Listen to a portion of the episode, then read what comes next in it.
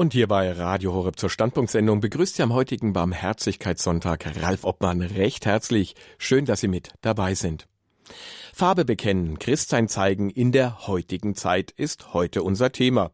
Und das ist eine Forderung, die in unserer stark säkularisierten Gesellschaft auch für engagierte, überzeugte Christen nicht einfach umzusetzen ist.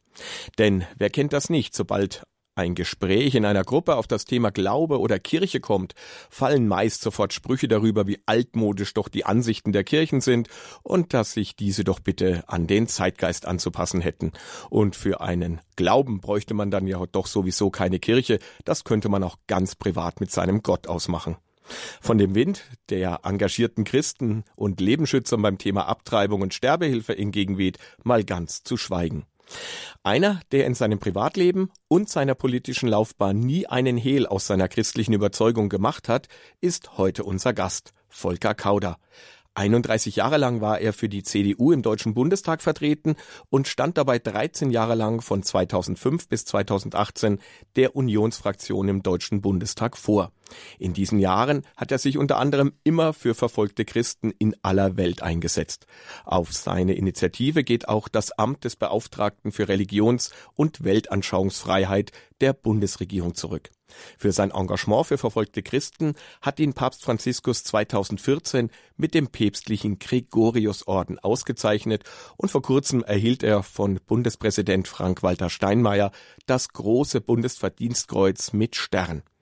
Volker Kauder fordert uns Christen auf, für unseren Glauben Farbe zu bekennen. Und wie das gelingen kann, darüber möchte ich nun mit ihm sprechen. Er ist uns telefonisch zugeschaltet. Einen schönen Abend und herzlich willkommen, Volker Kauder. Guten Abend Ihnen, Herr Obmann, und allen Hörerinnen und Hörern. Ja, und lieber, ich darf Ihnen auch gleich sagen, auch Sie sind heute in der Sendung eingeladen, mitzudiskutieren. Zu späterem Zeitpunkt gebe ich dann die Nummer bekannt, wo Sie sich dann auch einbringen können und mit Volker Kauder in Kontakt kommen können. Herr Kauder, bevor wir jetzt dann gleich richtig ins Thema einsteigen, interessiert mich aber noch, was macht denn Volker Kauder, nachdem er sich ja nicht hm. mehr für den Deutschen Bundestag hat aufstellen lassen, nicht mehr kandidiert hat, seit er jetzt sozusagen im Ruhestand ist, sind Sie trotzdem noch politisch aktiv? Also ich bin auf jeden Fall äh, aktiv. Ähm, politisch insoweit, als ich ähm, seit ähm, Herbst letzten Jahres Vorsitzender der Bundeskanzler Helmut Kohl Stiftung bin. Eine Stiftung, die vom äh, Bund äh, getragen und finanziert wird und wo wir vor allem an, das, ähm, äh, an die Politik von Helmut Kohl erinnern wollen, äh, an die Einheit Europas, die Wiedervereinigung, aber auch äh, an das, was Helmut Kohl ähm, für das Klima in unserem Land getan hat. Also eine Erinnerung an die Person, aber vor allem an die wesentlichen politischen äh, Fundamente. Das ist ja doch auch eine recht anspruchsvolle Aufgabe. Und ich kann mir vorstellen, da gehen Sie gut darin auf. Ja, ist eine anspruchsvolle Aufgabe. Ich bin daneben äh, auch noch äh, Vorsitzender einer Expertenkommission, die sich mit der Frage befasst, wie kann äh, die Paulskirche in Freiburg äh, in Frankfurt als ein ähm, nationales ähm, Demokratie- und Freiheitsdenkmal gestaltet werden. Eine schwierige, aber schöne Aufgabe. Und dann bin ich immer noch äh, viel unterwegs mit dem Thema Religionsfreiheit. Ich bin gerade gestern von einer Veranstaltung der Deutschen Universität in Budapest zurückgekommen, wo wir uns ähm, vor einem großen Publikum mit der Frage der Religionsfreiheit weltweit und der Situation der verfolgten Christen beschäftigt haben was ja auch eines ihrer Leib- und ja. Lebensthemen ist, die sie haben. Vor kurzem hat Ihnen ja auch gerade für dieses Engagement für verfolgte Christen war einer der Gründe auch dafür, zumindest hat es so Bundespräsident Frank-Walter Steinmeier gesagt, als er Ihnen das große Verdienstkreuz mit Stern verliehen hat. Ähm, es ist wirklich unwahrscheinlich, es sagte er, äh, dass es einen vergleichbaren Einsatz für verfolgte Christen in der deutschen Politik gibt. Was empfinden Sie bei dieser Auszeichnung und diesen lobenden Worten? Also äh, ich tue mich äh, mit Auszeichnungen immer sehr schwer, ähm, aber ich habe diese Auszeichnung auch deshalb angenommen, weil der Bundespräsident darauf hingewiesen hat, äh, dass es auch eine Anerkennung äh, für den Einsatz für Religionsfreiheit und verfolgte Christen ist. Und äh, da finde ich, ähm, jede Möglichkeit darauf hinzuweisen, sollte man auch wahrnehmen. Da darf man sich dann auch gerne mal das große Verdienstkreuz verleihen lassen. Da ja. haben Sie recht.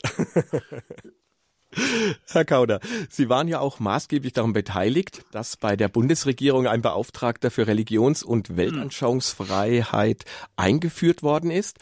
Die neue Bundesregierung hat sich mit diesem Amt ja etwas schwer getan, hat es recht zögerlich neu besetzt. Was wünschen Sie denn dem neuen Beauftragten Frank Schwabe? Also, wenn es auch etwas zögerlich war, aber sie hat es gemacht. Und äh, das finde ich schon mal ähm, sehr bemerkenswert. Es war ja nie einfach, äh, diese äh, Position ähm, zu, ähm, durchzusetzen, weil das Auswärtige Amt immer darauf hingewiesen hat, wir haben doch einen Menschenrechtsbeauftragten und kümmern uns auch um das. Aber die Religionsfreiheit ist etwas ganz äh, Besonderes und sie sagt auch klar aus, dort, wo es keine Religionsfreiheit gibt, gibt es auch keine Freiheit. Dem neuen Beauftragten, Herrn Schwabe, wünsche ich vor allem, dass er sich durchsetzen kann gegen manchen Widerstand, das Thema Religionsfreiheit nicht nur allgemein zu beschreiben, das war ja der große Verdienst von Markus Grübel, sondern sich um die einzelnen Länder zu kümmern. In jedem Land ist die Situation anders. In einem Land ähm, werden Christen bis zum Tode verfolgt, im anderen werden sie aus der Gesellschaft ausgegrenzt. Und ähm, die Länder wollen natürlich nicht gerne einzeln genannt werden mit dem, was sie falsch machen und was sie äh, zulassen. Und dann äh, habe ich schon beim letzten Bericht, äh, wo ich noch einmal im Bundestag gesprochen habe, darauf hingewiesen, dass wir uns ähm, besonders um die Situation der Frauen äh, kümmern müssen. Äh, Frauen sind ähm, in besonderer Weise äh, von Verfolgung betroffen. Darauf kommen wir ja sicher noch zu sprechen. Das werden wir. Aber zuvor möchte ich noch auf ein Thema eingehen, was man heute gerade auch als Christ nicht unerwähnt lassen kann. Und das ist der Krieg in der Ukraine. Mhm. Deutschland hat ja erstmals seit dem Zweiten Weltkrieg Waffen in ein Kriegsgebiet geliefert. Äh, Bundeskanzler Olaf Scholz sprach von einer Zeitenwende. Eine Entscheidung, die auf ein gespaltenes Echo in der Gesellschaft gestoßen ist, wie jetzt auch die Stimmen bei den Ostermärschen gezeigt haben. Wie sehen Sie denn diese Entscheidung als Christ und als hm. Politiker? Also es gibt Situationen, äh, da muss man auch mit ähm, Waffengewalt ähm, das Recht und die Freiheit verteidigen. Es gab schon mal einen sogenannten Tabubruch als ich im Deutschen Bundestag verlangt habe, dass wir Waffen äh, an die Peschmerga-Kurden ähm, äh, äh, geben, als es darum ging, den IS äh, zurückzudrängen und vor allem Jesiden und Christen im Irak zu verteidigen. Das war eine ähm, ähm, äh, spannende äh, Diskussion im Deutschen Bundestag. Es kam von vielen Seiten der Hinweis, wir haben auch eine klare Regelung, keine Waffen in Krisengebiete. Und da habe ich dann gesagt, wenn wir die Peschmerga nicht in die Lage versetzen, die Christen, die verfolgten Christen und die Jesiden zu verteidigen, dann werden äh, die ähm, äh, Kämpfer des äh, sogenannten Islamischen Staats viele Christen und Jesiden töten. Und wir haben dann die Waffen geliefert und wir so konnten die Peschmerga auch äh, diese äh, bedrohten äh, Gruppen verteidigen. Also man sieht, es ist schon auch ein zweischneidiges Schwert, aber in der richtigen Situation kann es auch wirklich Leben retten. Und auch die katholische und die evangelische Kirche haben sich ja klar auf ein Selbstverteidigungsrecht der Ukraine bezogen und damit verbundene Waffenlieferungen als legitim bezeichnet. Mittlerweile geht es um Lieferung von schweren Waffen wie Panzer, Schlachtschiffe und Kampfflugzeuge. Und trotz massiver Forderungen von Grünen, FDP und natürlich auch der Unionspartei dass Deutschland hier auch tätig werden soll, zögert Bundeskanzler Olaf Scholz noch. Wie sehen Sie seine Haltung? Also ich habe für die ähm, politische ähm, Überlegung, dass wir nicht in den Krieg aktiv eingreifen, sollten durchaus Verständnis. Was ich aber extrem vermisse, ist ähm, äh, eine richtige Kommunikation. Die Menschen in unserem Land verstehen gar nicht mehr, was die Bundesregierung wirklich will. Und ähm, ich kann nur sagen, wir müssen der Ukraine das geben, was sie braucht, um sich zu verteidigen. Und dazu gehören äh, natürlich auch ähm, schwere Waffen. Richtig ist allerdings der Hinweis, dass wir Waffen liefern müssen, die äh, die äh, Soldaten der Ukraine auch bedienen und beherrschen können. Wir haben zum Teil hochkomplexe Systeme, die sogar in der ähm, kurzen Wehrpflichtzeit von früher von neun Monaten von Wehrpflichtigen gar nicht mehr bedient werden konnten. Es reicht also nicht nur auf den Knopf zu drücken und ähm, äh, ein Geschoss abzufeuern, sondern da gehört viel dazu. Aber es bleibt dabei, das, was die Ukraine braucht, um sich zu verteidigen, müssen wir auch liefern. Der Krieg findet nämlich nicht nur in der Ukraine statt, sondern mitten in Europa. Sie haben eben auch von der Kommunikation gesprochen. Jetzt wird dem Bundeskanzler ja vorgewor vorgeworfen, wenn er sich jetzt nicht bald entscheiden würde, hätte er Mitschuld, wenn die Ukraine den Kampf um ihr Land verlieren würde. Ist das eine aus Ihrer Sicht zu harte Herangehensweise an, an die Zögerlichkeit von Bundeskanzler Scholz? Also, wenn wir ähm, entsprechende Waffen nicht liefern, ist es ein Fehler. Aber dann zu sagen, dass deswegen die Ukraine den Krieg verliert, ist ähm, nicht richtig. Denn es liefern ja vor allem die Amerikaner entscheidend äh, Waffen.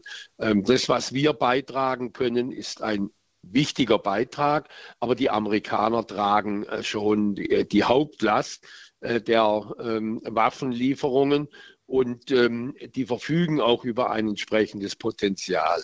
Aber der, das Beispiel, dass Europa und Deutschland sollte nicht einen Alleingang machen, aber dass Europa bereit ist, sein Europa auch zu verteidigen, wenn ein Krieg mitten in Europa stattfindet, ist schon ein wichtiger Hinweis. Und da würde ich mir schon wünschen, äh, dass der Bundeskanzler hier klar Farbe bekennt. Mhm.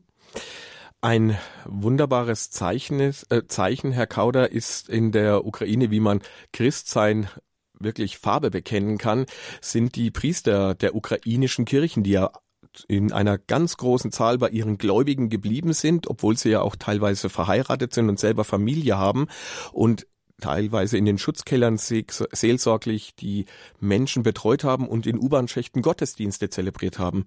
Ein beispielhaftes Zeugnis. Wie sehen Sie das? Ja, das ist bewundernswert. Ähm, und es sind ja nicht nur die äh, Priester, sondern auch viele Ukrainer, die äh, Männer, die in ihrer Heimat bleiben, und die in einem unglaublichen äh, Kampf äh, ihre Heimat verteidigen. Ähm, das weiß ich nicht, ob das ähm, in Europa so selbstverständlich wäre, die nicht bereit sind äh, aufzugeben, die nicht bereit sind äh, nachzugeben, sondern ihr Land verteidigen.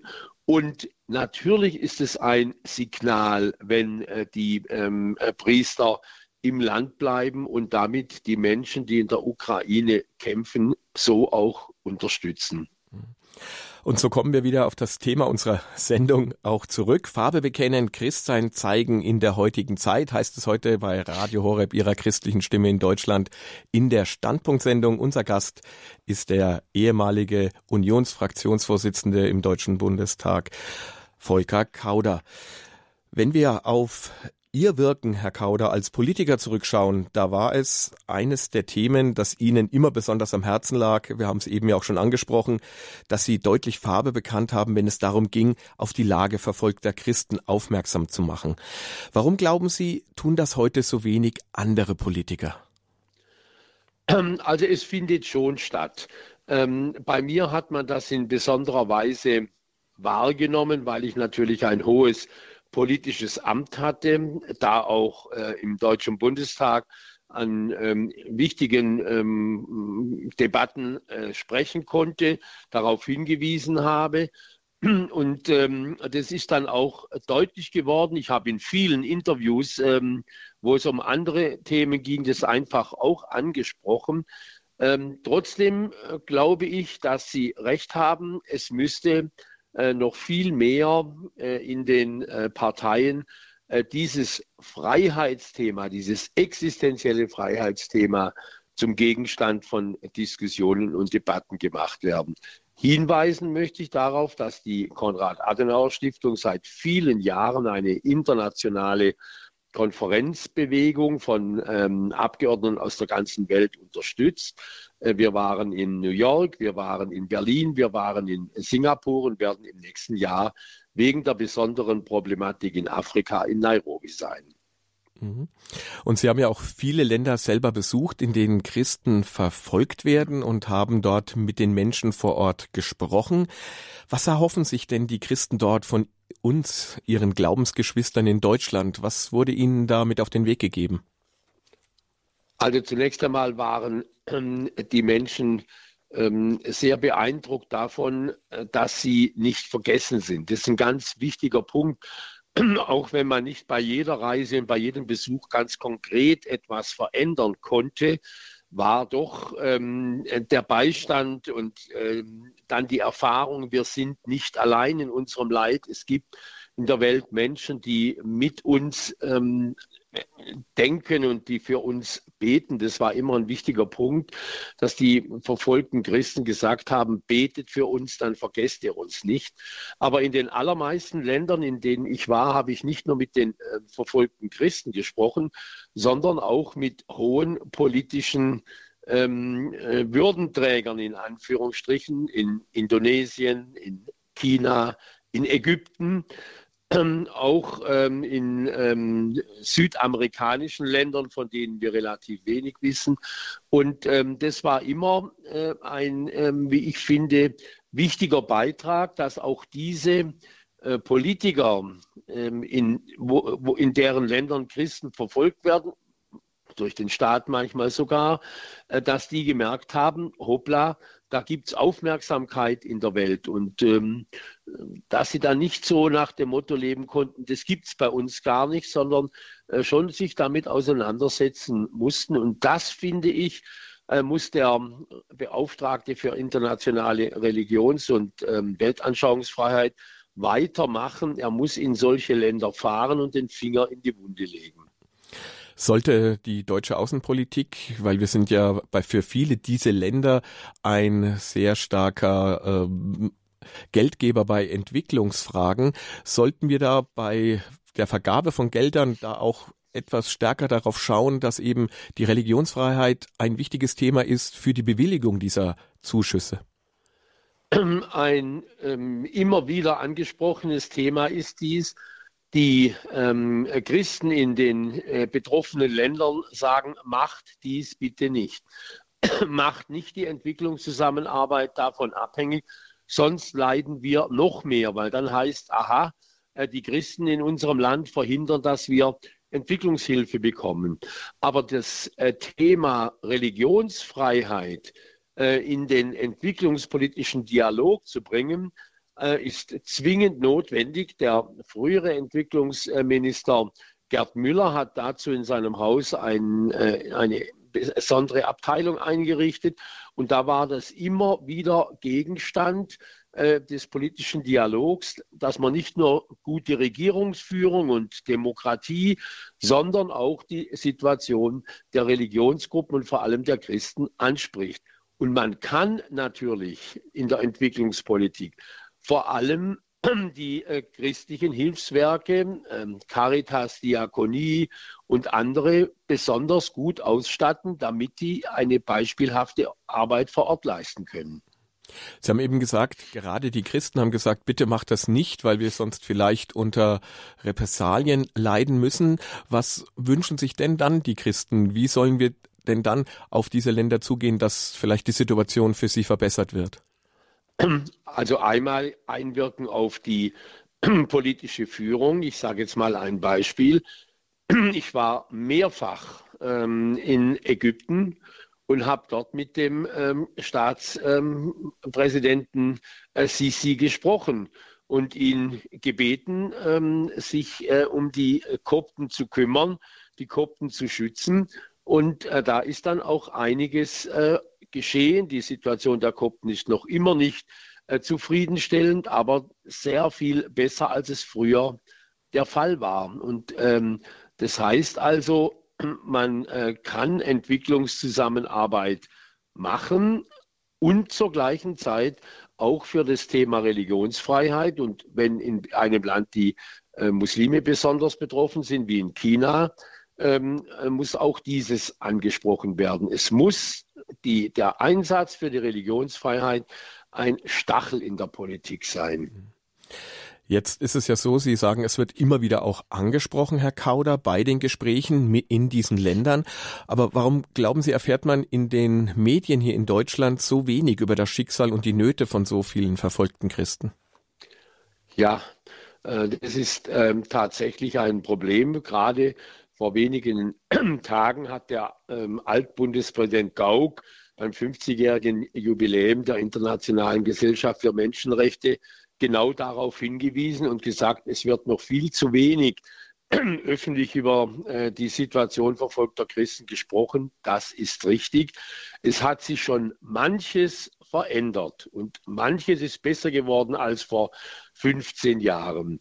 Aber ich würde mir auch wünschen, ähm, dass ähm, über die Situation verfolgter Christen äh, viel intensiver gesprochen wird. Wenn beispielsweise ein Bericht über China kommt, die Menschenrechtsverletzungen, dann wird ähm, manchmal auch so nebenbei äh, die Situation der Uiguren angesprochen. Aber die am meisten verfolgte Religionsgruppe in China sind die Christen. Da hört man leider wenig. Und deshalb muss die Politik da anschieben. Mhm. Glauben Sie, es würde etwas bringen, wenn wir Konsumenten der Medien mal Leserbriefe schreiben und uns bei den Medien stark verstärkt melden, dass wir gerne Beiträge zu diesem Thema hätten? Ja, klar. Ähm, da finde ich, ähm, äh, und sind wir ohnehin ein bisschen ähm, wenig ähm, aktiv. Ich weiß, ähm, linke Gruppierungen, Friday for Futures, äh, dies, äh, denen fällt es leichter, sich in der Öffentlichkeit da zu präsentieren als dem sogenannten guten Bürger, der nicht demonstriert und ähm, auch da wenig unternimmt. Aber ich sage Ihnen, wenn bei ähm, ähm, Fernsehsendern drei, vier, fünf Leserbriefe zu einem Thema eingehen, hat dies Wirkung. Und ähm, da würde ich schon auch meinen, schreiben wir doch den Zeitungen, wir erwarten auch mal einen Bericht über die Situation verfolgter Christen, beispielsweise in Nigeria und, ähm, oder auch in China. Äh, wir haben in unserem Land ja freie Medien und ich würde mir das auch in Europa viel stärker wünschen. Und da bin ich bei einem Punkt, äh, der mich etwas beschwert. Wir haben einen Beauftragten für Religionsfreiheit und Weltanschauungsfreiheit bei der Bundesregierung. Bei einigen Bundesregierungen haben wir das ähm, in, in Europa, aber schwach ausgeprägt ist das Ganze ähm, in der Europäischen Kommission. Und äh, ich habe mich mehrfach auch an Frau von der Leyen gewandt. Die Reaktion war nicht zufriedenstellend. Ähm, und äh, da finde ich, könnten wir auch mache ich jetzt dann auch, äh, mehr Druck äh, ausüben auf unsere Europaabgeordneten. Fragen, seid ihr da aktiv, fordert ihr das? Wir brauchen in Europa auch einen stark und gut ausgestatteten Beauftragten für internationale Religionsfreiheit und Weltanschauungsfreiheit. Hm. Sie haben vorhin auch das Thema der Frauen gerade in vielen Ländern angesprochen, wo sie sich für eingesetzt haben. Da passt eine Studie, die das päpstliche Hilfswerk Kirche in Not vor kurzem vorgestellt hat mit dem Titel Hört ihre Schreie in der deutlich aufgezeigt wird, hm. dass in verschiedenen Ländern Islamisten versuchen, gezielt christliche Frauen zu entführen oder auch zu vergewaltigen und so den Christen ihre Zukunft zu nehmen, da diese Frauen dann ja ähm, nicht mehr äh, an, an Achtung in vielen Ländern haben und dadurch auch die Zukunft, also die Kinder den, dem, dem Christen, den Christen dort genommen werden. Und laut verschiedener Völkerrechtler erfüllt dies auch den Tatbestand des Völkermordes. Wie können wir Christen auf die Politik in Deutschland Einfluss nehmen, Herr Kauder, dass dieses wichtige Thema in der deutschen Außenpolitik Beachtung findet? Also ich finde ganz grundsätzlich, dass wir ähm, verlangen sollten, wie es im äh, vorletzten Koalitionsvertrag auch äh, stand, dass wir eine wertegeleitete Außenpolitik machen. Und ähm, gerade von einer Außenministerin, äh, von Frau Baerbock, ähm, ähm, erwarte ich, dass sie das Thema Frauen in der äh, internationalen Politik nicht nur, was auch notwendig ist, die Gleichstellung von Frauen äh, als Menschenrecht fordert, sondern auch darauf hinweist, in welch übler Art und Weise Frauen missbraucht werden. Frauen haben, wenn es um Gewalt geht, immer ein besonderes Problem. Auch jetzt in der Ukraine wieder, wo Frauen ganz gezielt vergewaltigt werden, um ähm, äh, die, äh, sie zu demütigen und die ganze Gesellschaft zu demütigen. Und darauf muss auch hingewiesen werden. Was ob in jedem Einzelfall das erfolgreich ist, kann man schon bestreiten. Boko Haram interessiert sich überhaupt nicht dafür, was wir von der Politik aus sagen. Und Boko Haram ist eine Gruppe, die äh, vor allem christliche Mädchen entführt, äh, sie vergewaltigt. Der IS war auch ein Paradebeispiel dafür, bei den Jesidinnen beispielsweise, was dort passiert ist. Und was kann man da tun?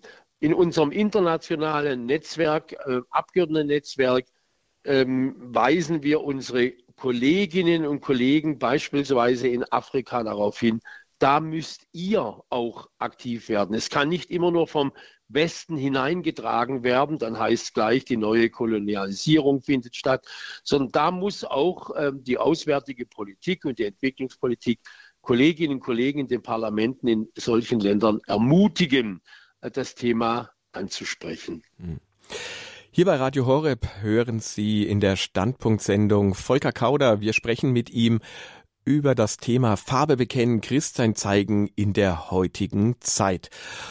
Wir machen hier gleich weiter und schauen dann mal so ein bisschen, jetzt waren wir bei den Christen in anderen Ländern, wie wir sie unterstützen können, wie sie uns Beispiel geben können. Wir schauen mal, wie wir in unserem eigenen Land unser Christsein besser repräsentieren können.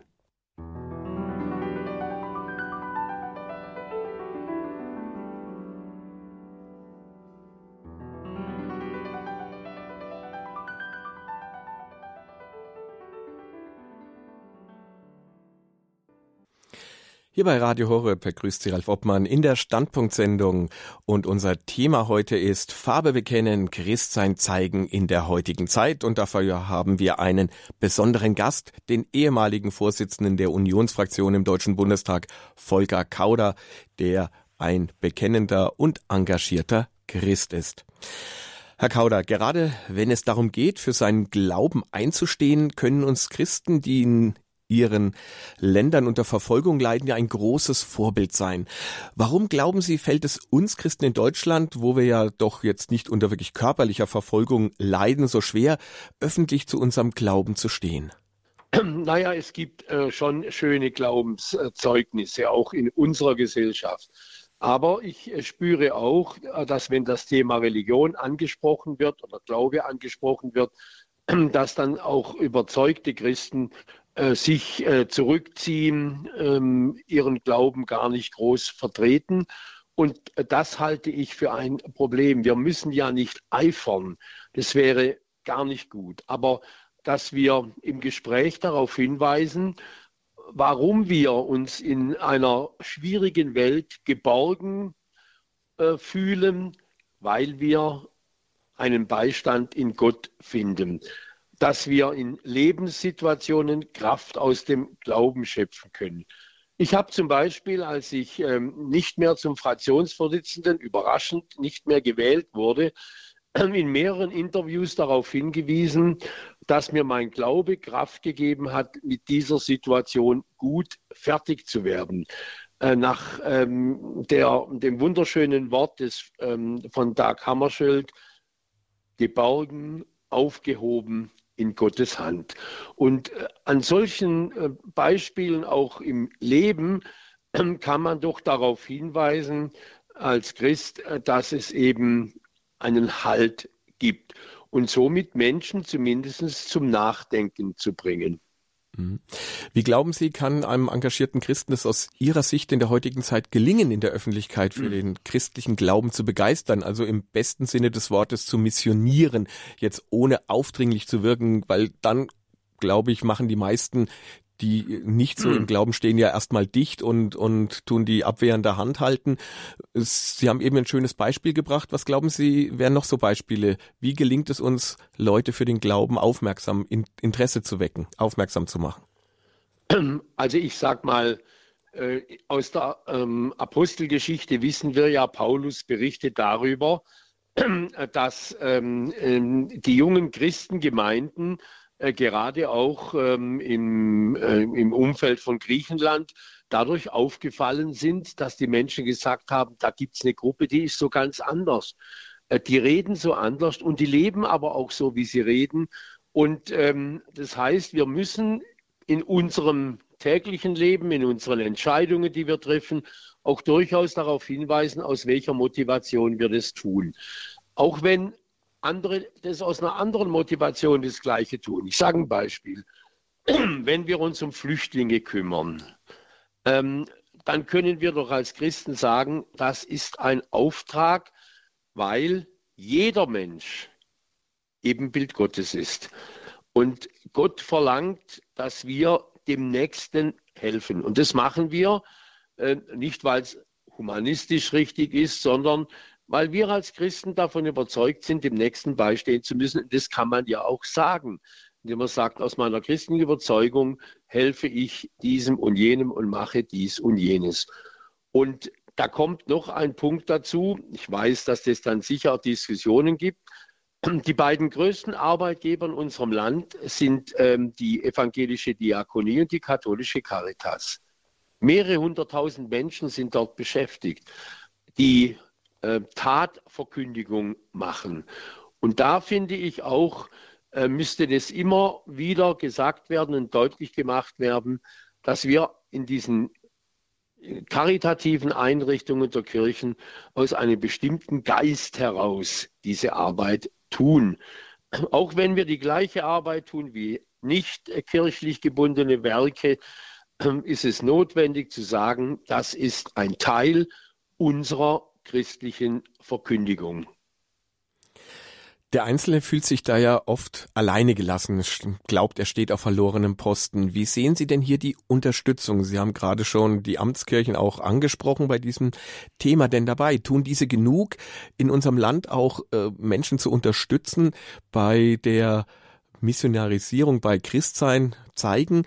Oder ist unseren Kirchen irgendwie der Wille zur Missionierung abhanden gekommen? Also es ist schon bemerkenswert, dass der frühere ähm, äh, Vorsitzende der EKD, äh, Bischof Huber, äh, mal darauf hingewiesen hat, äh, explizit darauf hingewiesen hat, dass äh, auch in unserem Land, in Deutschland, äh, Mission notwendig ist. Er hat formuliert, Deutschland ist Missionsland.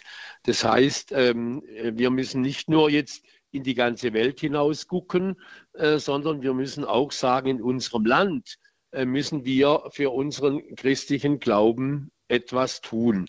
Ähm, das ist beispielsweise in der Erziehung, ähm, das ist beispielsweise im Beistand in Krankenhäusern in schwierigen Situationen. Da sind die Menschen durchaus aufgeschlossen. Und äh, da würde ich mir noch mehr Aktivitäten wünschen äh, in ähm, äh, unseren Einrichtungen, in Altenheimen, in Kindergärten, ähm, in den, ja, überall dort, wo es um die äh, Erziehung und Bildung von jungen Menschen geht, müssen die Kirchen stark präsent sein. Da haben Sie auch schon einen Teil meiner nächsten Frage beantwortet. Was muss sich ändern, dass wir wieder zu einer missionarischen Kirche werden? Also natürlich äh, hat die Kirche auch den Auftrag, sich in politische Diskussionen einzuschalten.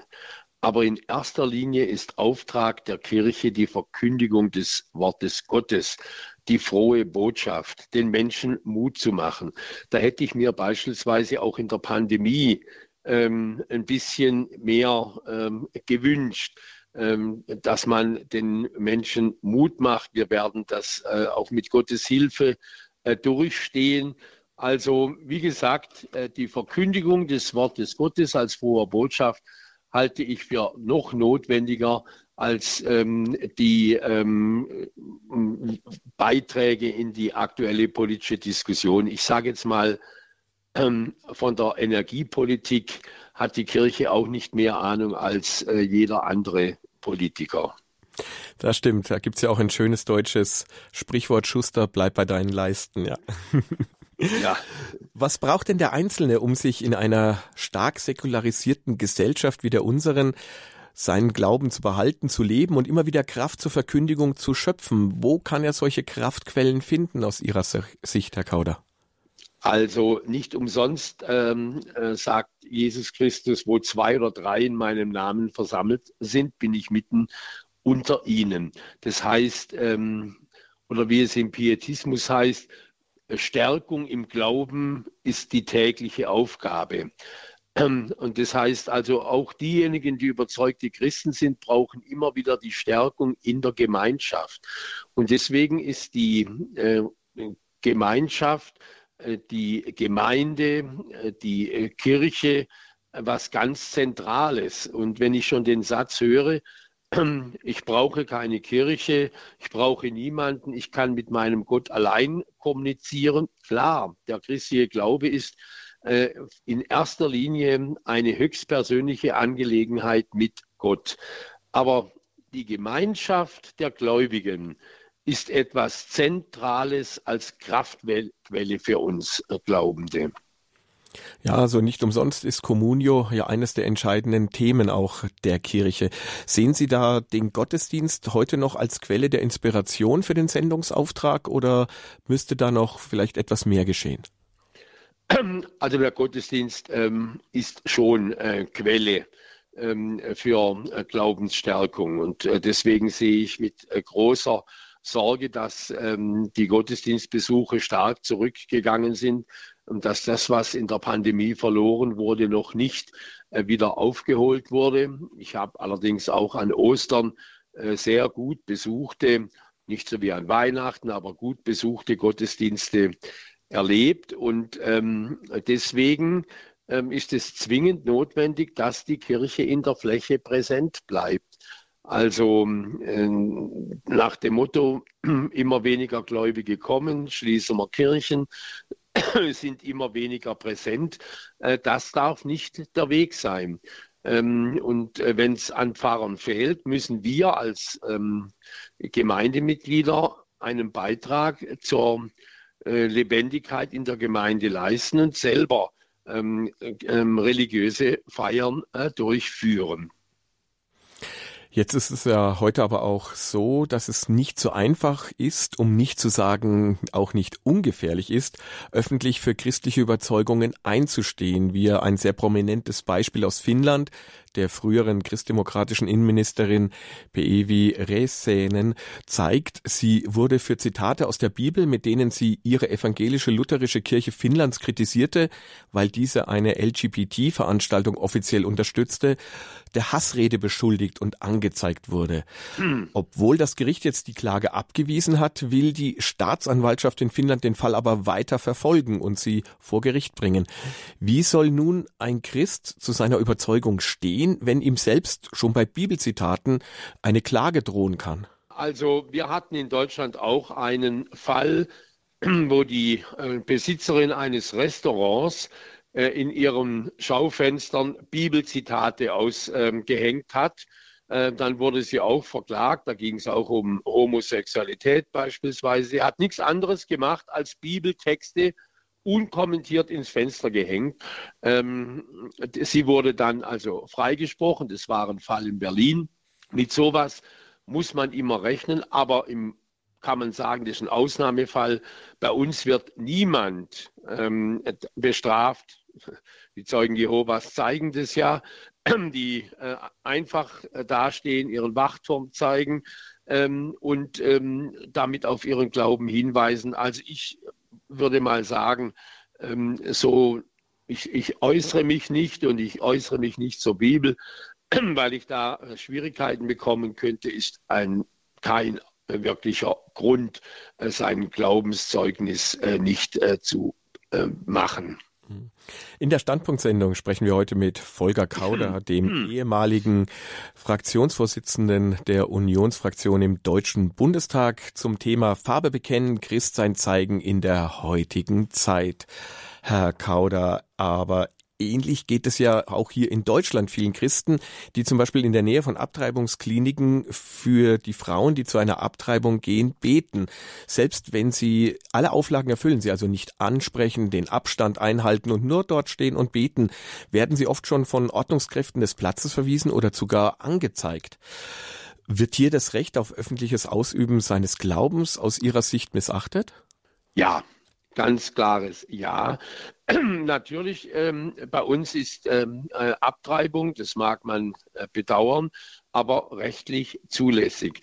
Und es darf niemand ähm, bedrängt werden, wenn er sein ähm, Recht, das er nach dem Gesetz hat, auch nutzt.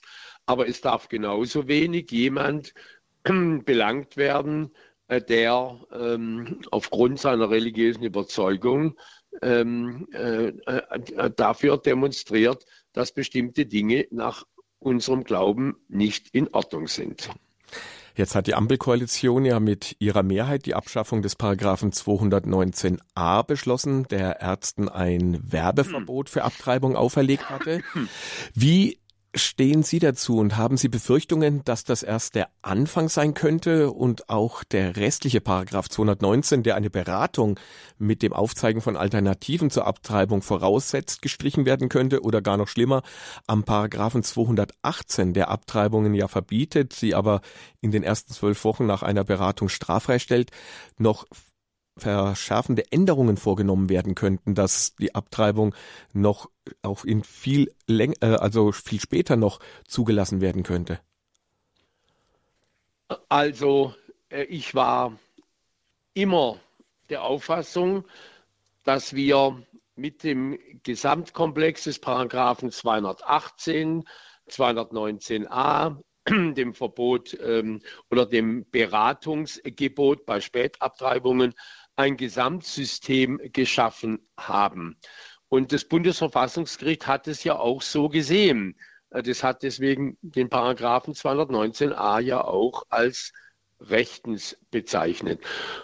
Und wenn man nun an diesem Gesamtsystem herumschraubt, muss man natürlich die Befürchtung haben, dass dies ein Anfang ist. Ähm, und deswegen habe ich, ähm, als ich noch Vorsitzender der Fraktion war in unserer Koalition äh, mit der Koalitionsmehrheit, auch das immer verhindert, äh, dass ähm, dieses äh, Werbeverbot abgeschafft wird. Es gab schon damals zu meiner Zeit eine Mehrheit im Deutschen Bundestag, das abzuschaffen, aber wir haben es in der Koalition verhindern können. Ähm, ich habe damals auch ähm, durchsetzen können mit ähm, Hilfe von engagierten Sozialdemokratinnen, äh, dass wir ein, die Spätabtreibung einfach so laufen lassen, sondern dass wir gesagt haben, okay, es muss vor jeder Spätabtreibung nochmal eine Beratung stattfinden, wo äh, den Frauen nochmal gezeigt wird, was da passiert, ihnen Hilfe anzubieten.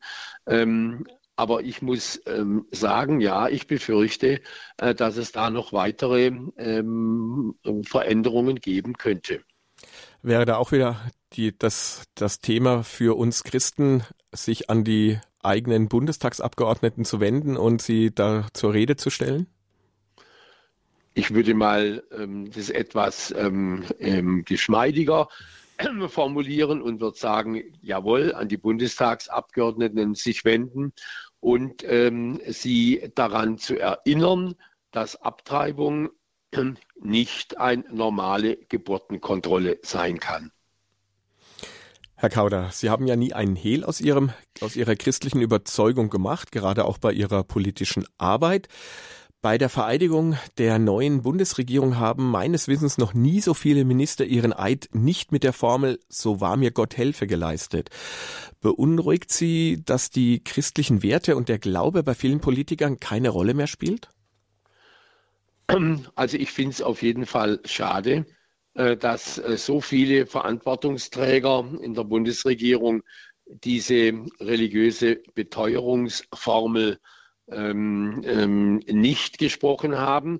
Ich weiß allerdings auch, dass es äh, immer wieder Diskussionen gegeben hat, der äh, wirklich ähm, gefestigte Christ äh, Roman Herzog hat einmal gesagt, ähm, es kann doch der Staat von mir nicht verlangen, dass ich eine Beteuerungsformel abgebe, obwohl er sie auch gesprochen hat als Minister.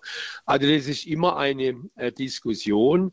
Äh, ich fand äh, bemerkenswert die Haltung von Karl Lauterbach, ähm, der ja gesagt hat, er sei kein Christ, aber er habe die Beteuerungsformel gesprochen, um zu zeigen, dass Politik auch äh, noch auf mehr angewiesen ist als nur auf die realen Machtverhältnisse. Und ähm, mit dieser äh, Interpretation, finde ich, hätten auch manche andere leben können. Aber gut, ähm, es ist äh, in der Verfassung so vorgesehen, dass man das so machen kann. Und da müssen die Wählerinnen und Wähler sich eben äh, dann auch äh, ein Bild davon machen. Es ist natürlich einfach, jetzt den erhobenen Zeigefinger hier äh, zu erheben und immer zu sagen, ja, die Politiker, die sind nicht Christ genug, aber es ist ja auch ein bisschen an uns, dass äh, es vielleicht zu wenig christliche Politiker gibt. Was können wir Gläubigen und vor allem auch wir Wähler dazu beitragen, dass es wieder mehr christliche Politiker gibt? Naja, man müsste halt als ähm Gläubiger die Gruppen äh, unterstützen, die ähm, oder die Politiker unterstützen, die das auch klar und deutlich machen. Und äh, zwar in ihrer gesamtpolitischen Darstellung. Es ist für mich nicht überzeugend, äh, wenn mir äh, Christen sagen, ähm, ich habe die AfD gewählt, weil die ja klar gegen Abtreibung ist. Aber in allen anderen Positionen hat die AfD oder in allen anderen Fragen hat die AfD Positionen, äh, beispielsweise in der Flüchtlingspolitik, in der Migrationspolitik, äh, die für Christen unerträglich sind. Und ähm, von daher gesehen, glaube ich schon, müssen wir als Christen uns anschauen, wer hat ein gesamtchristliches Gesamtbild. Da wird nicht immer alles stimmen. Ähm, auch wir wissen, dass wir nicht hundertprozentig alles so machen, äh, wie äh, es Gott gefällt. Und ähm, deswegen muss man die Grundausrichtung sich anschauen und sagen, jawohl, da ist mehr äh, vom christlichen Glauben zu finden als bei anderen. Jetzt ist ja eine gewisse Politikverdrossenheit auch bei den Menschen. Glauben Sie, man könnte durch irgendwelche Initiativen oder ja, ich weiß nicht genau, was, was es sein könnte, vielleicht wissen Sie da etwas, dass man wieder Christen dazu bringt, sich verstärkt in der Politik zu engagieren, weil dadurch würden wir ja auch wieder eine, äh, eine christliche Stimme in die Politik bekommen. Ja, also ich sehe mit einiger Sorge eine gewisse, will nicht sagen Verdrossenheit, aber Gleichgültigkeit, auch gegenüber politischen Parteien. Äh, die demokratischen politischen Parteien leisten für unser Land einen genauso wichtigen Dienst äh, wie der ehrenamtlich Tätige bei der Feuerwehr oder in anderen Hilfswerken. Und ähm, ähm deswegen werbe ich sehr dafür, ähm, dass wir nicht pauschal schlecht über die Politik reden. Das ist doch klar, wenn alle sagen, die Politik, das ist doch miserabel, die Politi Politiker sind alle Gangster, die sorgen nur für sich selber. Äh, dass dann junge Leute sagen, in so einer Truppe will ich doch gar nicht mitmachen. Das heißt, ich erwarte schon ein bisschen mehr Respekt vor politischer Arbeit. Ich kann das aus meinen 30 Jahren im Bundestag sagen. Das ist nicht immer ein Zuckerschlecken. Und mit einer 40-Stunden-Woche kommen sie da auch nicht rum. Und sich ähm, das alles anzuhören, was äh, so die Menschen sagen, auch zu einem persönlich, als ob man da der letzte Schuhabstreifer wäre, das hilft unserem Land nicht wirklich. Wenn konkret was schlecht läuft, wenn konkret was falsch gemacht wird, dann muss das auch benannt werden. Ja, selbstverständlich. Aber so nach dem Motto, alle Politiker sind schlecht, äh, das führt dazu, dass in unserem Land die Bereitschaft, sich für Politik zu engagieren, und dann werden andere diese Aufgaben übernehmen, die, die wir nicht wollen. Hier bei Radio Horeb sprechen wir mit Volker Kauder über das Thema Farbe bekennen, Christsein zeigen in der heutigen Zeit. Und jetzt, liebe Hörer, sind Sie eingeladen, sich zu beteiligen an dieser Sendung. Sicher haben Sie auch eine Meinung zu diesem Thema und bestimmt auch die ein oder andere Frage an Volker Kauder, wie man sein Christsein in der heutigen Zeit besser leben kann, wie wir alle Farbe bekennen können.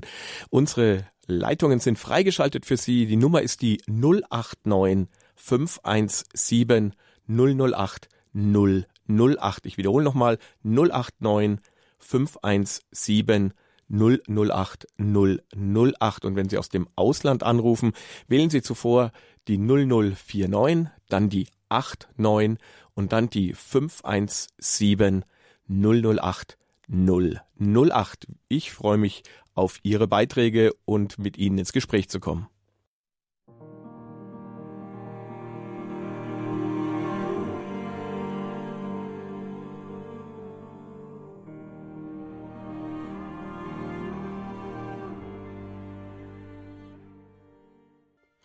Hier bei Radio Horeb hören Sie die Standpunktsendung und unser Thema heute ist Farbe bekennen, Christsein zeigen in der heutigen Zeit. Unser Gast dafür ist der ehemalige Vorsitzende der Unionsfraktion im Deutschen Bundestag, Volker Kauder, der selbst ein bekennender Christ ist und das auch immer in seinem politischen Leben gezeigt hat. Sie können anrufen und mit uns mitdiskutieren und Fragen stellen. Rufen Sie an, die Nummer ist die 089 517 008 008. Und diese Nummer hat jetzt Frau Roth aus Althausen gewählt. Ich grüße Sie.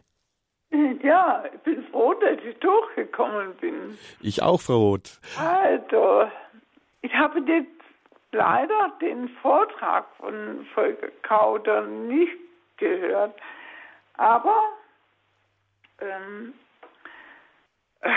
möchte mich wirklich dazu bekennen, dass ich Christ bin. Das müssen wir. Und es sind immer, immer weniger, die ihren Glauben bekennen.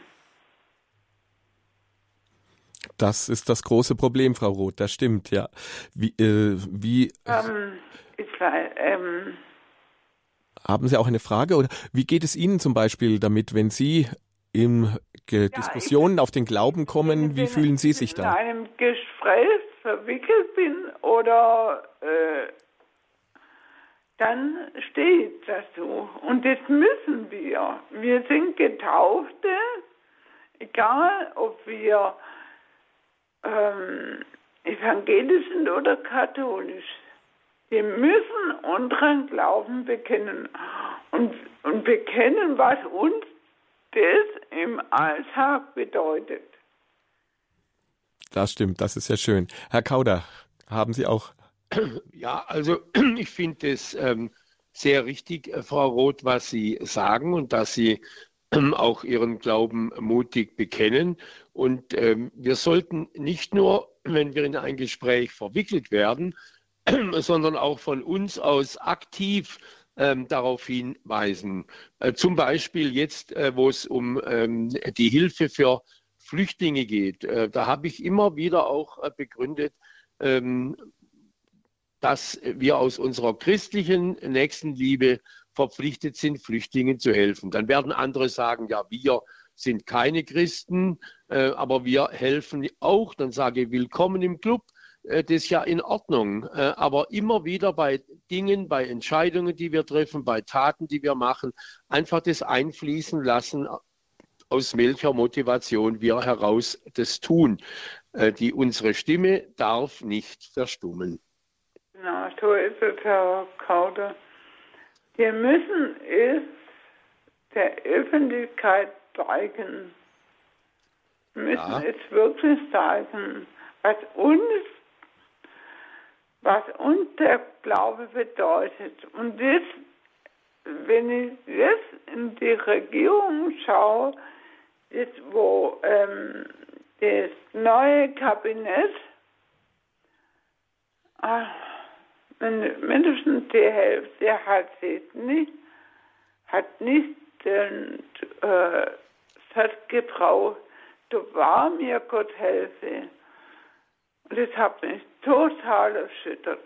Ja, da rate ich dazu, was ich auch mache, dass ich nicht äh, diejenigen anspreche, äh, die das nicht gemacht haben, sondern dass ich sage, ich freue mich darüber, dass der und der und die und die äh, sich ähm, zum Glauben bei der Vereidigung bekannt haben. Ähm, ja, genau. Das also positiv genau. ansprechen und sagen, äh, und die besonders hervorheben, die das äh, gemacht haben. Äh, das hat eine größere Wirkung, als die zu attackieren, die es nicht gemacht haben.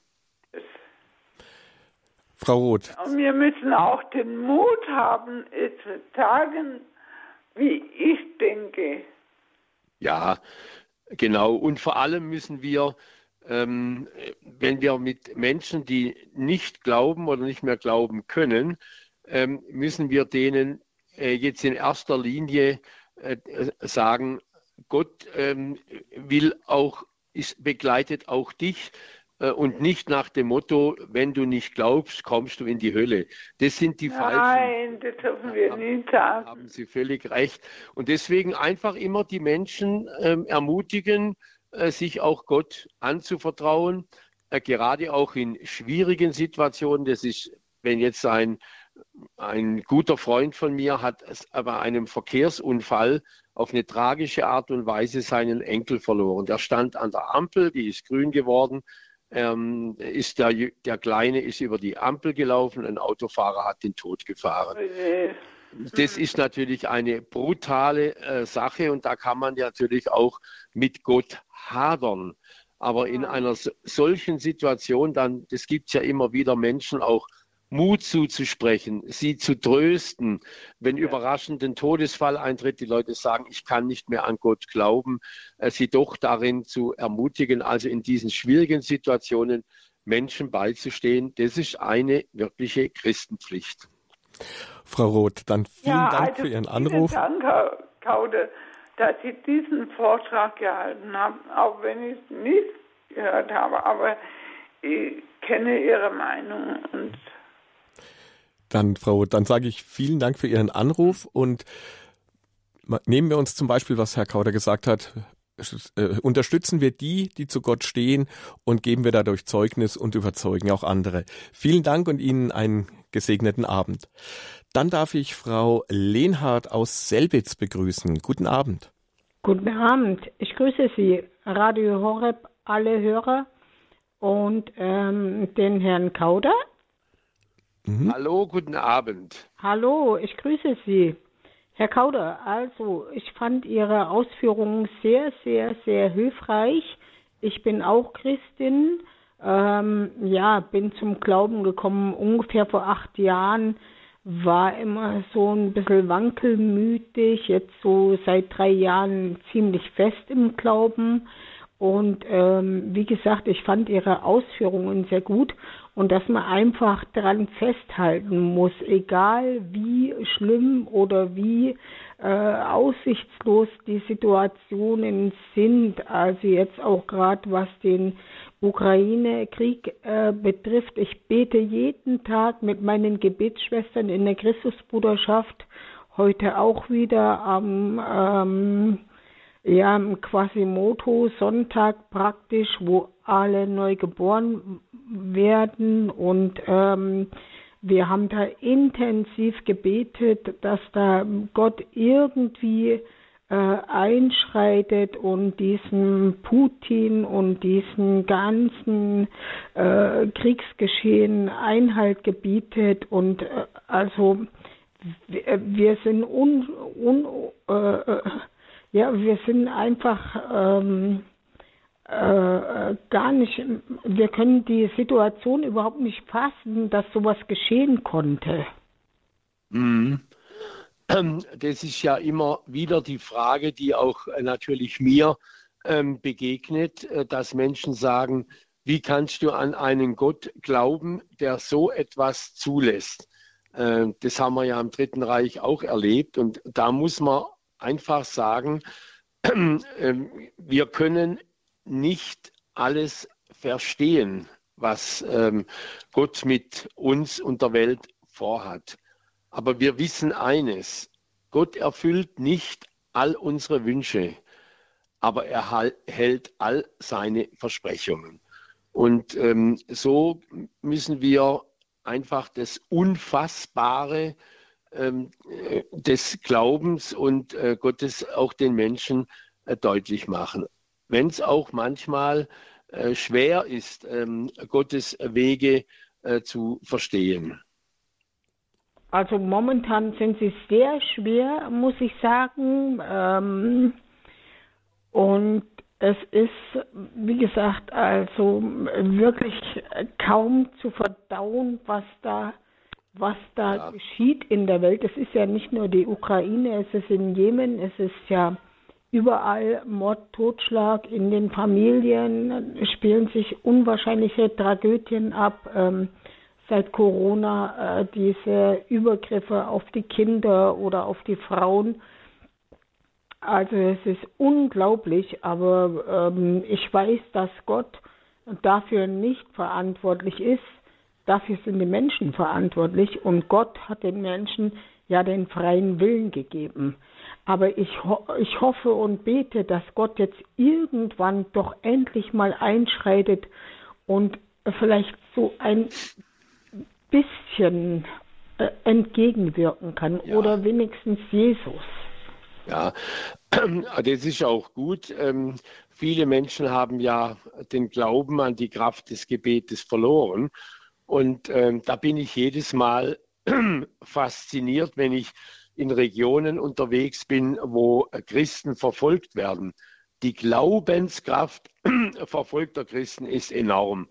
Und ähm, als ich das letzte Mal bei den Kopten in Ägypten war, habe ich dann gefragt, wo ich wieder heimgeflogen bin, äh, was kann ich jetzt noch für euch tun?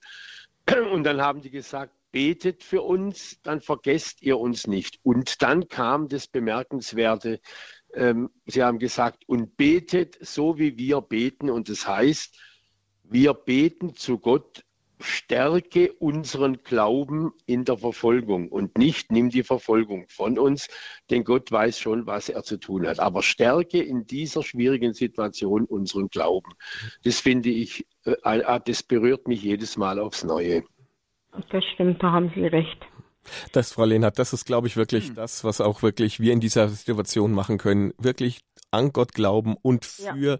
und für äh, Kraft beten, dass der, genau. dass, dass, dass, dass der Glaube noch wächst in, in, in, mhm. bei allen Menschen und dann kann auch wirklich Gott erst auch wirken, weil ohne Glauben kann Gott in der Welt sehr schwer wirken, weil er hat uns ja also unseren freien Willen gelassen. Nicht auf zu beten, wir beten weiter, egal was kommt und wir haben den festen Glauben und ähm, irgendwann wird sich das äh, aus, äh, auswirken oder Mhm. Und selbst wenn nicht, glauben wir trotzdem fest weiter daran. Also das ist so unsere, unser Motto, also von der ganzen Christusbruderschaft, vom ganzen Wildenberg hier.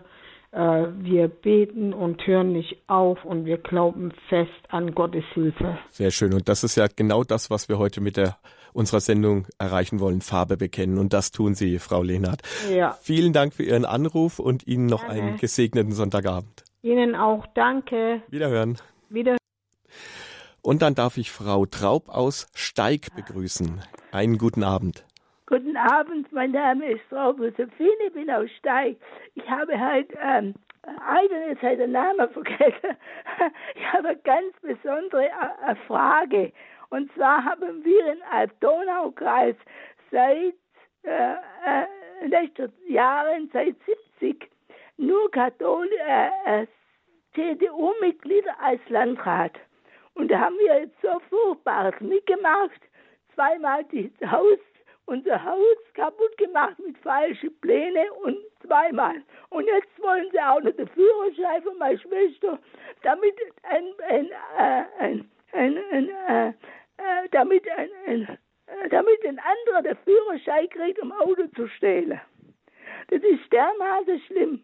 Äh, Donaukreis, seit wir die äh, Landräte haben, CDU, haben wir gar kein Recht mehr. Und es gibt, ich habe nachgefragt, es gibt weder Recht noch Abwehrrecht im Landratsamt. Nur derjenige, die andere was wollen, eine gute Beziehung, die kommen durch, aber das Opfer hat keine Rechte mehr im Landratsamt als Donaukreis. Das sind jedes Mal, das ist auch wieder CDU-Abgeordnete dort, äh, CDU-Mitglied, da gibt es kein Recht auf Abwehr.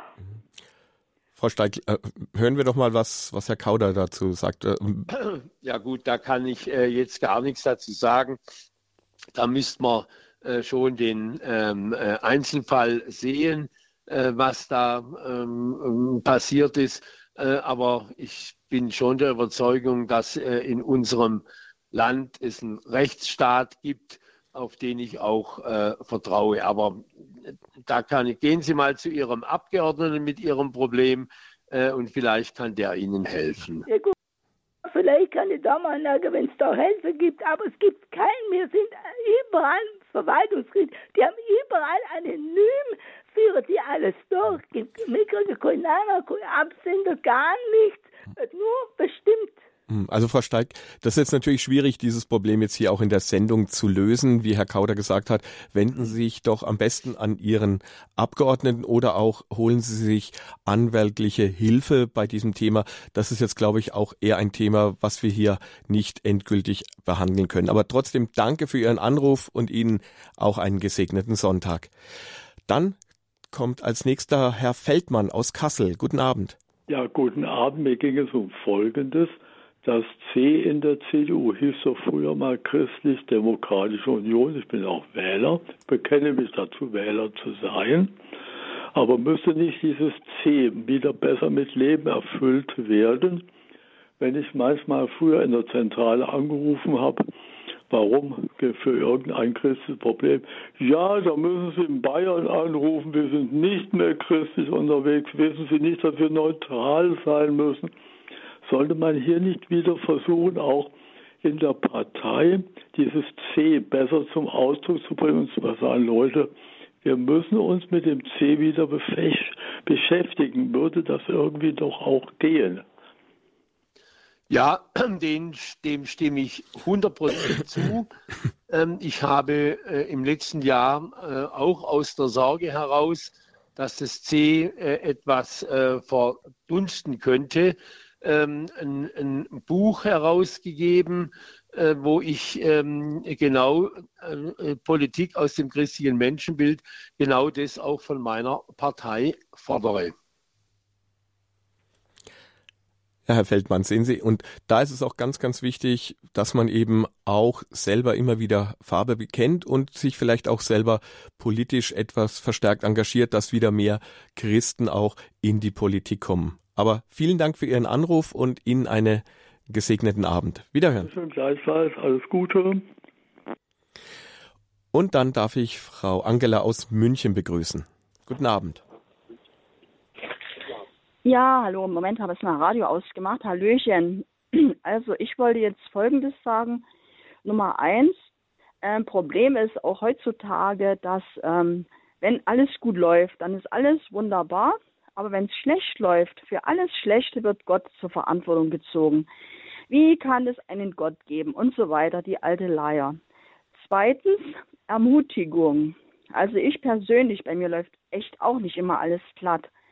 Aber wenn jetzt zum Beispiel in der Arbeit bei mir im Büro, in der Bank, da ist eine Kollegin, ist ihr Mann gestorben, die hat auch dann gesagt, ach, ich glaube an gar nichts mehr. Und dann habe ich sie gefragt, du, aber ist es okay, darf ich für dich beten? Und ich denke auch an dich und schließe dich in mein Nachtgebet mit ein. Ja, ja, ja, das ist gut, mach das bitte. Und auch zum Beispiel anderer Fall, wenn ein Kollege Passwort vergessen hat und kommt nicht mehr rein, ach Schrott, ich habe mein Passwort vergessen, sage ich, du, ähm, ich kann gern für dich beten. Ich habe da Jesus, Maria und Josef, Heiligen Kajetan, Heiligen Thaddäus, also der Heilige Kajetan, mit denen habe ich eh eine sehr enge Verbindung. Ganz toller Heiliger. Und kaum habe ich den Satz ausgesprochen, wo ich gebetet habe, Mensch, ich bin drin. Und da passieren noch ganz andere Sachen. Verschwundene Rucksäcke tauchen wieder auf. Wenn einer quer durch, durch Deutschland reist mit Zehntausende von Euro, ich gebetet, Rucksack wieder da.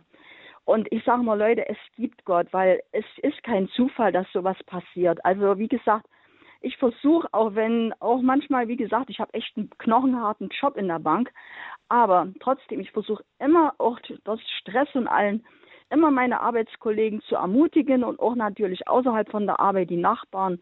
Und ich bekenne mich zum Glauben. Ich kriege zwar manchmal dann auch mal so ein bisschen so eine komische Antwort, aber ich gebe da nicht auf. Und äh, ich weiß nicht, ob sich die Leute bekehren, aber das lasse ich dann, das überlasse ich dann Gott. Aber ich tue einfach mein Bestes. Das ist sehr schön. Und ähm, das ist auch ermutigend, äh, wenn es äh, Menschen wie Sie gibt. Frau Angela, wunderbar für dieses Zeugnis. Vielen, vielen recht herzlichen Dank. Gerade an, in, an so einer Stelle in der Bank, wenn man auch mit vielen Menschen Kontakt hat, ist es doch wirklich mhm. wunderbar, wenn man dann auch immer wieder dieses Zeugnis geben kann. Vielen Dank dafür und einen schönen Abend. Ja, gerne. Und nochmal liebe Grüße ans ganze Radio Horeb-Team und auch an Sie und alle. Alles, alles Gute, Gottes Segen und weiter so. Und ich bete natürlich auch für euch alle. Vielen Dank. Im Gebet verbunden. Auf Wiederhören. Dann darf ich Herrn Bitterwolf aus Wangen im Allgäu begrüßen. Einen schönen Abend. Grüß Gott. Ja, guten Abend, Herr Obmann. Ja. Also, ich finde den Vortrag vom Herrn Kauders super und ich danke ihm für sein Engagement und alles, was er eigentlich unternommen hat, ist alles okay. Leider, wie gesagt, das hat der Vorredner schon gesagt, das C in der CDU, das verdunstet, aber das hat er ja auch aufgenommen. Und wichtig ist, dass wir selber uns im Glauben stärken und es nach außen auch bekennen. Und als ich mal krank war, längere Zeit, da hat ein Nachbar sich geäußert, ja, da muss irgendwas nicht stimmen bei Peter Wolf. Man sieht sie nicht mehr in die Kirche gehen. Das finde ich doch gut. Und so meine ich, so muss man bekennender, als bekennender Christ einfach auch Farbe bekennen. Das ist auch das Thema. Und ja, im Großen und Ganzen muss unsere Kirche selber noch überlegen, wie sie mehr nähren und beheimaten und wärmen kann, da fällt es in unserer vergeistigten Kirche manchmal. Aber das ist ein Problem der Kirche, das muss man dann im Katholikentag ansprechen. Ja, aber das, was Sie sagen, empfinden viele Menschen so, äh, dass ähm, ja, das Wärmende, das Geborgene, äh, dass das ein bisschen fehlt. Das stimmt und da muss sich äh, sicher die Kirche auch äh, Gedanken machen. Aber dazu kommt etwas, ähm, weil, weil Sie es jetzt gerade so ansprechen. Ähm, ich denke manchmal, wenn ich, ich gehe ja auch jedes Wochenende in die Kirche und äh, manchmal hat man nachher noch was vor und äh, ja, wie das halt so ist, da denke ich aber auch, manchmal laufen wir einfach zu schnell weg, ohne uns die Frage zu stellen, müsste mir vielleicht für den oder jenen ansprechbar sein. Also das heißt, nicht nur die, die Kirche sind auch wir alle. Das stimmt. Und deshalb äh, muss man die Gemeinschaft pflegen als Kirche und auch stimmt. vielleicht eine Begrüßung oder in der Kirche. Andernorts in anderen Ländern, ja, da läuft es anders ab wie bei uns. Bei uns ist manchmal etwas steif. Ja. Und vielleicht können wir uns auch noch bessern. Ja, man kann doch, wenn man zum, wenn man in die Kirche reinkommt, dem Banknachbarn äh, guten Abend sagen, wenn der nicht gerade ins Gebet versunken ist. Aber wir kommen in die Kirche, äh, hauen uns in unsere Bank und warten, bis es losgeht. Ja. Ja, wir können alle, da müssen wir nicht nur auf die Amtskirche, sondern auf uns selber schauen, unsere Willkommenskultur in der Kirche, da können wir, glaube ich, alle noch etwas verbessern. Und muss auch besser werden, aber das war natürlich auch noch jetzt äh, die ganze Geschichte der letzten zwei Jahre hat es noch ja. verbös, verbösert. Ja, ja. ja, da haben Sie recht. Da haben Sie, da haben Sie recht. Ja, also, stimmt. Sonst, Ihr Vortrag war hervorragend und obwohl ich Sie beglückwünschen dazu. Dankeschön. Vielen Dank, Herr Peter Wolf, und ganz liebe Grüße nach Wangen im Allgäu und Ihnen einen gesegneten Abend. Wiederhören. Das wünsche ich Ihnen auch alle zusammen. Dankeschön. Und dann darf ich Herrn Schneiderbanger aus Stolberg bei Aachen begrüßen. Einen guten Abend. Ja, hallo, guten Abend. Ähm, ich habe zwei Fragen an den äh, Herrn Kauter. Ich, erstmal recht herzlichen Dank für den engagierten Vortrag, dass er als Politiker auch äh, wagt, auch mal christliche Themen anzusprechen und verteidigt. Ich weiß, er verteidigt auch äh, die Christen, die verfolgt werden. Das ist auch ein, sehr schön, dass er das macht und das äh, wird leider in der Kirche auch viel zu wenig angesprochen. Äh, jetzt habe ich aber ganz konkret zwei Fragen. Das eine ist zum Paragraph 218. Also äh, ich war erst vor kurzem in München auf dem Marsch für das Leben und äh, da waren doch sehr, sehr, sehr viele junge Menschen da. Also ich war ganz erstaunt, junge Familien. Aber meine Frage ist, ähm, ich finde, die CDU ist hier auch äh, in dem Thema, auch wenn er gesagt hat, ja, wir setzen uns dafür ein, aber trotzdem zu lasch. Ja? Also ich habe das im letzten Wahlkampf gemerkt, aber über, das überhaupt kein Thema. Äh, das Paragraph 218 hat der Herr Lasche total ausgeklammert. Das fand ich sehr, sehr, sehr schade und weil das äh, doch äh, hier um Leben und Tod geht in dem Paragraph 218. Es ist nicht nur jetzt irgendwie ein Strafgesetz, es ist ja wirklich Leben und Tod und als Christ haben wir das Gebot, du sollst nicht töten. Meine zweite Frage ist, wie stehen Sie zu dem modernen synodalen Weg in der katholischen Kirche? Kirche. Äh, da gibt es ja sehr viel Unstimmigkeiten und sehr viel äh, auch Streit und äh, die Frage, wie weit hier das Lehramt verändert werden soll und so weiter und so fort. Das waren meine zwei Fragen. Vielen Dank. Ja, also ähm, Sie haben recht. Wir müssen immer wieder darauf hinweisen, dass Abtreibung in aller Regel kein Problem löst und deswegen äh, äh, Frauen ermutigen, ihre Kinder zu bekommen. Aber da kann ich Ihnen sagen, äh, ich hab, ähm, war ja, bevor ich in den Bundestag kam, Sozialdezernent in einem kleineren Landkreis. Und das Problem sind eigentlich weniger die Frauen als die Männer, die ihre Frauen dann im Stich, äh, die Mütter im Stich lassen. Und ähm, da muss wieder mehr äh, für die Verantwortung äh, getan werden. Und äh, ich sehe das auch mit ähm, Freude, dass vor allem junge Familien ähm, an dem Thema wieder äh, mehr Interesse finden, als es früher der Fall war. Zum synodalen Weg will ich ähm, jetzt, da kann ich auch gar nichts sagen. Ich finde allerdings schon, dass wir ich bin äh, evangelisch, aber der ähm, katholischen Kirche sehr zugeneigt. Ich finde schon, äh, dass wir die ähm, Gläubigen ein bisschen stärker einbinden äh, können und müssen, als äh, es äh, im aktuellen Stand äh, der Fall ist. Ja, danke schön. Ich wollte jetzt nur dazu Ihre Meinung wissen. Ja. Ja sozusagen von der anderen christlichen Insel mal auf den synodalen Weg geschaut, Herr Kauder. Herr Schneiderwanger, dann sage ich vielen Dank, dass Sie sich eingebracht haben und ganz liebe Grüße nach Stolberg und einen gesegneten Abend. Ja, danke. Alles Gute. Und dann darf ich aus Bad Tölz Herrn Daniel begrüßen. Guten Abend.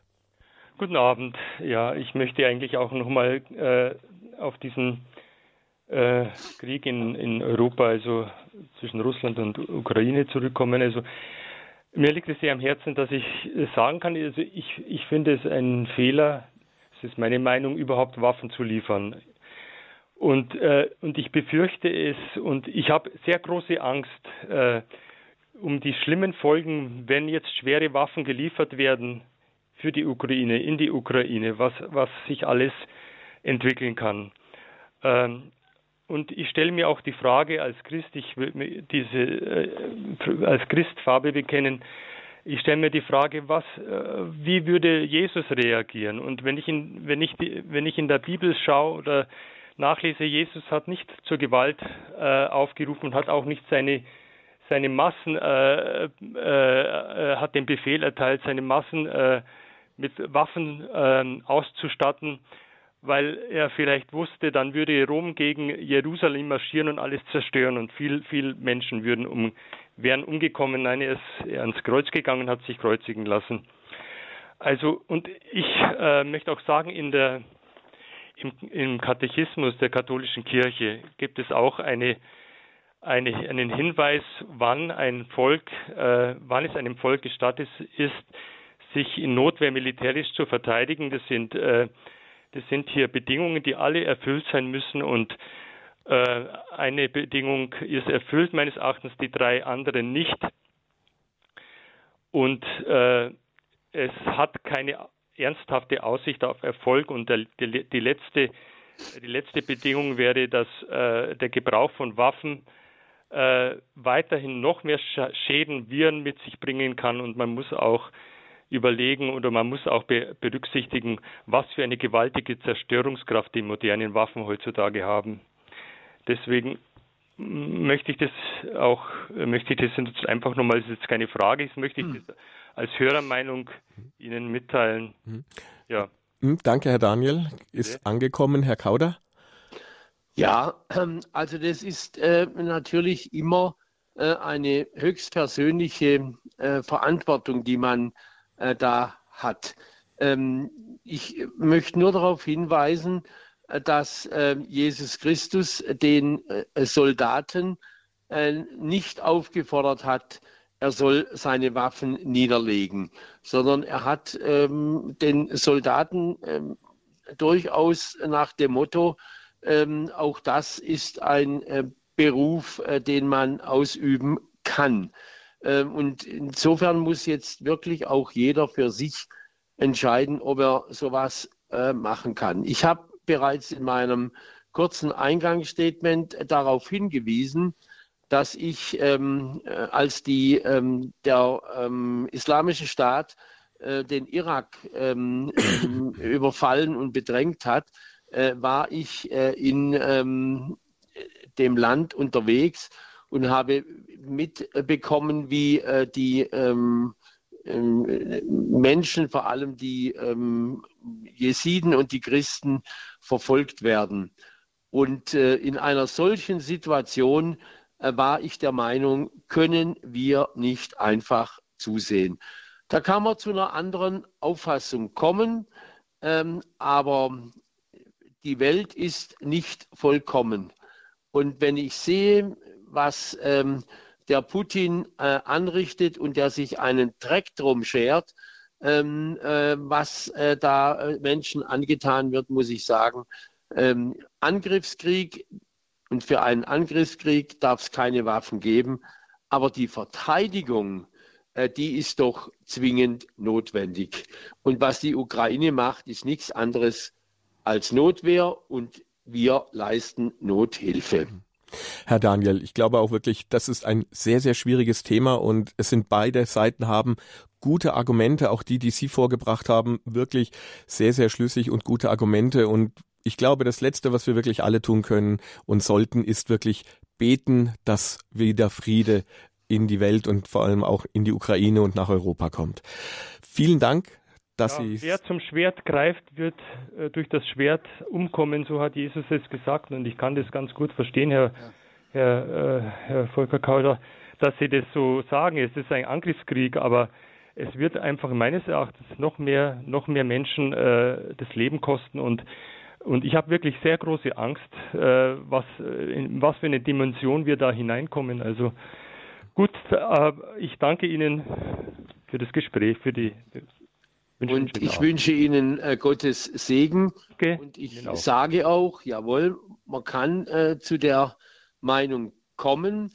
Ich wehre mich nur dagegen, dass man all diejenigen, wie jetzt beispielsweise auch ich, äh, die sich aus der Not heraus äh, verpflichtet fühlen, äh, da was zu machen, dass man denen äh, ihren Glauben abspricht was Sie nicht gemacht haben, Herr Daniel. Nein. Nein, nein, auf jeden Fall. Und von daher, wie gesagt, beide gute Argumente. Und vielen Dank, Herr Daniel, für diesen Beitrag und auch Gottes Segen für Sie und liebe Grüße nach Bad Tölz. Auf Wiederhören. Dankeschön, auf Wiederhören. Und dann darf ich äh, aus Schwäbisch Gmünd, in der Nähe von Schwäbisch Gmünd, Herrn Stütz begrüßen. Ja, guten Abend. Guten Abend. Äh, ich, hab, ich war 16 Jahre in der Kommunalpolitik und habe schlimmste Erfahrungen gemacht mit CDU-Politikern. Die politische Auseinandersetzung ist von CDU-Mitgliedern vor Gericht gezerrt worden, Eine Prozesslawine wurde angebracht, meine Zeige bei Gericht abgelehnt und nach meiner Überzeugung durch Falschaussage und Meinheit verurteilt. Leserbriefe von mir wurden verweigert. Ich habe sämtliche Abgeordnete im Landtag angeschrieben wegen dieser Gerichtbarkeit. Das war alles umsonst, ja. Also, ja. Ja, das ist, ja. das ist schade, äh, dass Sie äh, so eine Erfahrung ähm, machen mussten. Das bedauere ich sehr. Ähm, aber ähm, jetzt im konkreten Einzelfall kann ich mich dazu äh, äh, leider nicht äußern. Herr Stütz, das hatten wir eben schon bei einer Dame vor Ihnen auch schon so ein Thema.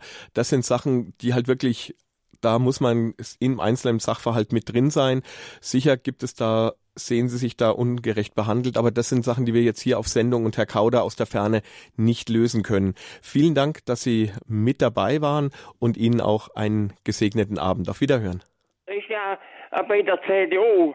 Also, und das, was ich da erlebt habe, und wenn Prozesse geführt werden, morgen Zeuge abgelehnt werden, das hat mit, mit der Demokratie, Demokratie nichts zu tun. Ja, aber da kann jetzt Herr Kauder aus der Entfernung jetzt auch nichts dafür. Und hier bei der Sendung ist das jetzt auch nicht unser Thema, was wir jetzt lösen können. Ich danke Ihnen vielmals und einen gesegneten Abend. Auf Wiederhören. Liebe Hörer, wir kommen zum Ende unserer Sendezeit und abschließend, Herr Kauder, gibt es noch etwas, was Sie unseren Hörern mit auf den Weg geben wollen? Ja, ich möchte eigentlich uns allen etwas auf den Weg geben. Und zwar, dass wir nicht verzagen. Ähm, es haben jetzt ja einige äh, Hörerinnen und Hörer auch angesprochen, den Ukraine-Krieg und das Furchtbare, was da passiert. Äh, dass wir da unseren, unsere Glaubenskraft nicht verlieren und ähm, uns einfach darauf äh, besinnen, Gott ist mit uns und ähm, er wird ähm, schon äh, die ähm, richtigen Entscheidungen treffen. Und dass wir vor allem auch sehen, Gott hat uns als freie Menschen geschaffen. Es wäre ihm auch ein leichtes gewesen, ähm, Menschen zu schaffen, die nur das machen, was er will. Praktisch wir Menschen an der äh, Schnur äh, von Gott. Aber genau das wollte Gott nicht. Er hat freie Menschen geschaffen und nimmt dafür auch in Kauf, dass die Menschen ihre Freiheit so nutzen, wie es nicht in Ordnung ist.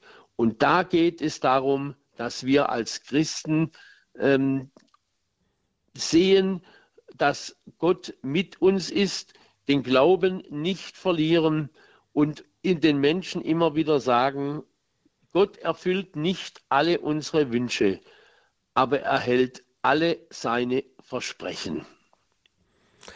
Ein sehr schöner Schluss, Schlusssatz für diese Sendung, Herr Kauder. Ich bedanke mich bei Ihnen, dass Sie heute unser Gast waren und wir mit Ihnen über das Thema Farbe bekennen, Christsein zeigen in der heutigen Zeit sprechen konnten. Vielen Dank, dass Sie diesen Sonntagabend für uns geopfert haben. Ich danke Ihnen auch und wünsche Ihnen allen Gottes reichen Segen. Danke Ihnen auch. Und liebe Hörer, diese Sendung können Sie auch gerne nochmal bei uns auf CD bestellen. Rufen Sie bei unserem CD-Dienst an. Die Telefonnummer ist die 08328 921 120 oder Sie gehen auf unsere Website horeb.org. Dort können Sie beim Eintrag zu dieser Sendung eine CD bestellen oder auch ab morgen im Laufe des Tages im Podcast Standpunkt diese Sendung noch einmal nachhören, herunterladen und auch teilen.